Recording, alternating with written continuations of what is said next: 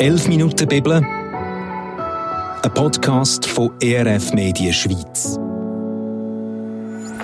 Zwei Gäste diskutieren über einen Textabschnitt aus der Bibel, ein Meinungsaustausch verpackt in 11 Minuten Redezeit. Moderiert von Jonny Merz.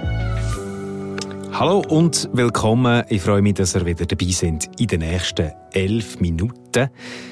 Und heute geht es um ein Thema, das unser Portemonnaie oder unser Sparkonto betrifft. Es geht um Geld, es geht um Reichtum und um Schätze, wo wir vielleicht besser für den Himmel würden sammeln als eben fürs Konto.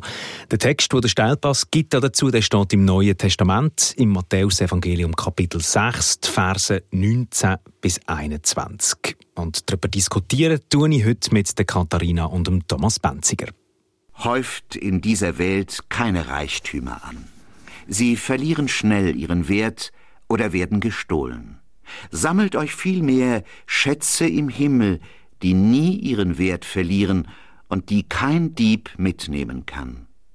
Wo nämlich eure Schätze sind, da zieht es euch hin. Okay, ich finde jetzt der Vers ähm, ist für uns in der reichen Schweiz schon noch eine rechte Challenge. So keine Reichtümer ansammeln, nicht irgendwie das noch posten und das. Also so könnte man es verstehen. Wie, wie geht es euch damit? Also wörtlich heißt es ja die Schätze, die dann von Motten oder Rost gefressen werden. Ich habe gedacht, ich stelle jetzt mal die gleiche Frage. Also heißt es, wir sollen uns keine Autos kaufen und keine Wollpullover, die die Botten fressen, vielleicht nur noch synthetische Materialien oder gar nichts mehr zum ah, Anziehen. Also so ein erster Hinweis auf Nachhaltigkeit, wo wir da können, können lesen Was ist deine Theorie, Thomas? Ich glaube, wenn wir den gesamtbiblischen Kontext anschauen, um ein Bashing von Reichtum grundsätzlich kann es nicht gehen sondern Jesus betont, es gibt sogar noch tiefere Schätze als nur das, was man sieht. Aber ich habe tatsächlich natürlich auch bei den Motten an Kleider gedacht, mhm. beim Rost. Ähm, an unseren VW-Bus. genau, bei den Dieben, wir haben einmal Dieb im Haus und die, die, sind natürlich genau auf diese Sachen aus, also auf, auf technische Geräte. Hinter deinem Laptop ja. her gewesen. Ja. Genau, zum Glück haben wir den wieder zurückgelegt. Ähm, ich glaube, es geht wirklich nicht darum, dass, dass wir jetzt ähm, uns schlecht fühlen, weil wir in der Schweiz geboren sind und halt mehr haben als in anderen Ländern schon mal von Grund auf, sondern was machen wir damit? Also, mhm. Ab Verantwortung von dem, was uns anvertraut ist. Also irgendwie mit, mit steigendem Reichtum steigt auch eine Verantwortung, die man damit hat. Und dann ist eher das, das, was wir uns gut überlegen müssen. Was mache ich jetzt damit? Mhm, das ist sicher das eine. Und auch die Frage, die Grundfrage, worum dreht sich unser Leben? Mhm. Denn es heißt ja, wo eure Schätze sind, da zieht es euch hin oder wo dein Schatz ist, da wird auch dein Herz sein. Mhm. Womit beschäftigen wir uns nicht nur innerlich, worum drehen sich unsere Gedanken, sondern auch unsere Kraft und unsere Zeit. Wenn wir viel äußeren Besitz haben, brauchen wir auch viel Zeit, um den zu pflegen und zum Verwalten. Aber auch diese, eben, wo ist unser Herz?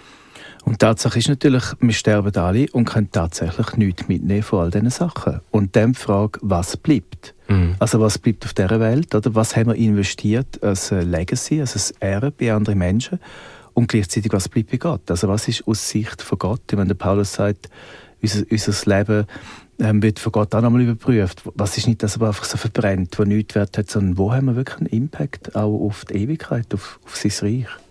Eben jetzt, du sprichst an, der Vers geht stark von einem, einem Bild aus. Es gibt äh, ein Leben hier auf Erden und es gibt einen Himmel, äh, ein ewiges Leben, äh, eine andere Dimension und irgendwo dort zwischen innen, der Reichtum da, der Reichtum dort.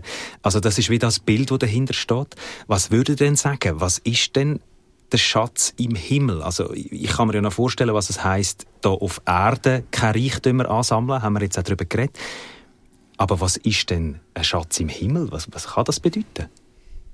Ich muss so dran denken, was andere Menschen in mein Leben investiert haben, an Zeit, an seelsorgerlichem Rat, an Begleitung, wenn ich Hilfe gebraucht habe. Das ist ja nicht ein sichtbares Resultat. Sie hätten in der Zeit vielleicht was aufbauen können mit, mit sichtbaren mhm. Ergebnissen, aber ich spüre die Auswirkungen auf mein Leben, was es mir an Freiheit, an Wiederherstellung, an innerer Heilung gebracht hat, sind Schätze für die Ewigkeit. Die haben wieder Auswirkungen auf die Menschen, mit denen ich unterwegs bin. Da geht was weiter. Und da bin ich überzeugt, da werden die, die in mich investiert haben, in der Ewigkeit sehen, was sie weitergegeben haben an Schätzen, was sie investiert haben. Und das ist auch was, was mich motiviert, wo ich, wenn ich mich verschenke in andere Menschen, wo ich weiß, es ist was, was Auswirkungen hat, die sehe ich vielleicht noch nicht, mhm. aber die haben einen Schatz für die Ewigkeit, weil es sind ja Menschen, die Gott am Herzen sind. Also Schätze im Himmel sammeln, wenn ich dich richtig verstehe, hat schon sehr viel zu tun auch mit dem, was ich hier mache. Also das muss ich nicht irgendwie verstehen, äh, da lieber nichts ansammeln und wenn ich dann mal im Himmel bin, dann sammle ich dann dort irgendwie Schätze, sondern das hängt mit meinem Jetzt, mit meinem, mit meinem, Lebens, mit, meiner, mit meinem Lebensstil irgendwie zusammen. Mhm. Man, Jesus bringt uns ja verschiedene Gleichnisse. Denken wir an Talent. Oder bringt das Bild ähm, vom Geld jetzt im übertreiten mhm. Sinn. Also er vertraut uns etwas an. Und wir brauchen ja das Wort Talent auch für unsere Gaben. Also was machen wir mit dem Potenzial, das in unserem Leben ist? Und in diesem Gleichnis von Jesus heißt es dann am Schluss, wenn wir ähm, treu sind mit dem, was er uns gegeben ist, ist, dass er eines Tages sagt, gut gemacht, du treuer und tüchtiger Knecht, also das Lob von Gott. Auch am Anfang in dem Kapitel wenn er über das Gebet redet, sagt er, es kommt nicht aufs Äußere an, was Menschen sehen, sondern gang ins Kämmerli und dein Vater wird es dir belohnen. Mhm. Und an einer anderen Stelle sagt Jesus, ähm, auch wenn ihr nur über ein Glas Wasser gebt, den Jünger, oder alles, was ihr tönt, ähm, es wird belohnt werden. Und das ist jetzt vielleicht ein, ein Gedanke, der gerade für uns, ich komme aus der evangelischen Tradition, schwierig ist, weil wir immer Gnade betont haben. Also alles, was wir haben im Glauben, ist ein Geschenk und dann plötzlich quasi mit dem, es ist mhm. ein wie ein Lohngedanke. Du musst nichts leisten, genau. oder ist das, was man immer wieder sagt, der Glauben mhm. an Gott, das ist ein Angebot, ein Geschenk und jetzt muss man doch etwas leisten. Nein, man muss nicht leisten, aber, aber letztlich dürfen so quasi, also es ist eine Art Verdienstgedanke, also mhm. Gott dankt uns. Also ich glaube, es ist wie, alles ist Gnade und in seiner Güte sagt er, Jesus sagt, er tönt die guten Werke und ihr verherrlicht den Vater. Aber ich stelle mir so vor, wenn wir in den Himmel kommen und auch Gott dankbar ist für das, was wir uns investiert haben, das ist doch ein schöner Gedanke. Und letztlich, also wenn zum Beispiel eines von meinen Kindern Rasen mäht draussen, und wenn ich nachher sage, hey super, ich bin so dankbar, dass du mir geholfen hast, weil ich jetzt wirklich keine Zeit habe, mhm. was gibt es Schöneres? Und das ist doch ein schönes Bild, zu wissen, Gott wird uns danken eines Tages, ist der Vater im Himmel, der uns so liebt und dann eben ist die Liebe, aber zu allem anderen ist er noch stolz auf uns und, und er bedankt sich. Ich meine, was gibt es für eine bessere Motivation? Mhm. Oder wenn wir die Offenbarung anschauen, all diese Stellen, hey, wenn ihr dranbleibt, wenn ihr Überwinder sind, einmal in dieser Welt durchhebt, ähm, ich mache euch zu, zu einer Säule oder ihr werdet mit mir sitzen, all diese Sachen, ist doch cool. Du schmunzelst nebenan, Katharina, wenn ja. du so Thomas zulässt. Was, was geht da für ein Gedanke kommt da voll in Fahrt Gell? und redet über die ewigen Werte. Aber ich würde jetzt trotzdem gerne noch mal drüber reden, wie ist das eigentlich jetzt mit Geld und Besitz ganz praktisch. Mach das, ja. Ich meine, wenn Gott uns Besitz anvertraut, Geld anvertraut, Häuser, was auch immer, auch das sind Schätze auf der Erde, die Schätze im Himmel und im Reich Gottes freisetzen, indem wir sie anderen Menschen zur Verfügung stellen, indem wir schauen, dass sie sich vermehren und wir sie in Projekte, in Menschen investieren können. Also es ist mir einfach ganz wichtig zu sagen, auch Reichtum und Besitz ist nicht per se schlecht. Es gibt ja dann auch dieses Extrem bloß nicht so arm wie möglich, je mhm. ärmer, desto gesegneter. Darum geht's ja auch nicht, sondern darum, das, was uns auch materiell anvertraut ist, zum Wohl vom Reich Gottes einzusetzen. Und das können wir in Freiheit nur, wenn eben nicht unser Herz dran hängt, dass wir alles für uns behalten müssen, sondern wenn wir von dieser Großzügigkeit her leben, es kommt von Gott, wir können es ihm wieder zurückgeben und es wird Auswirkungen haben.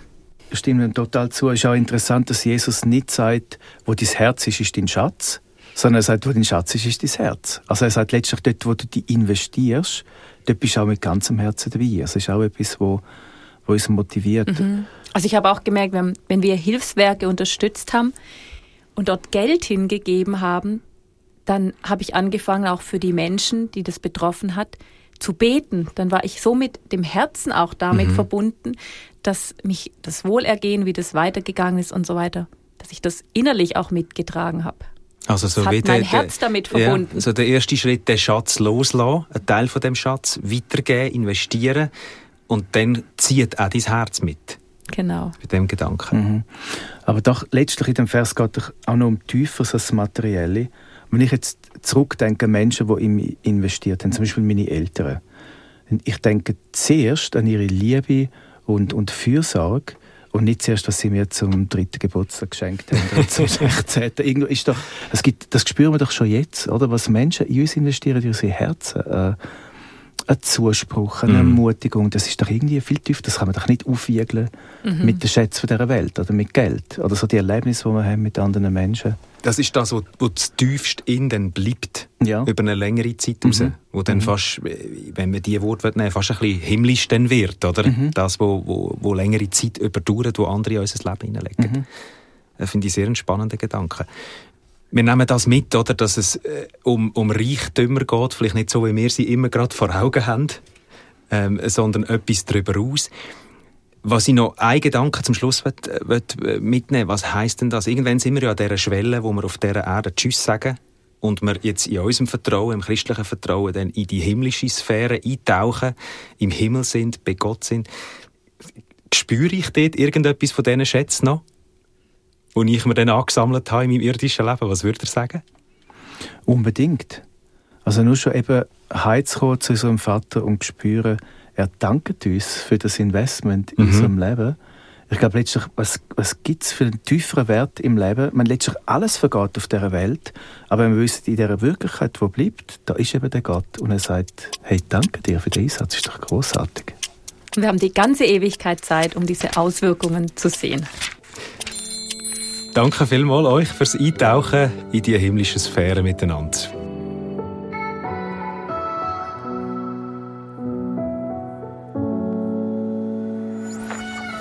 «11 Minuten Bibel», ein Podcast, produziert von ERF Media Schweiz.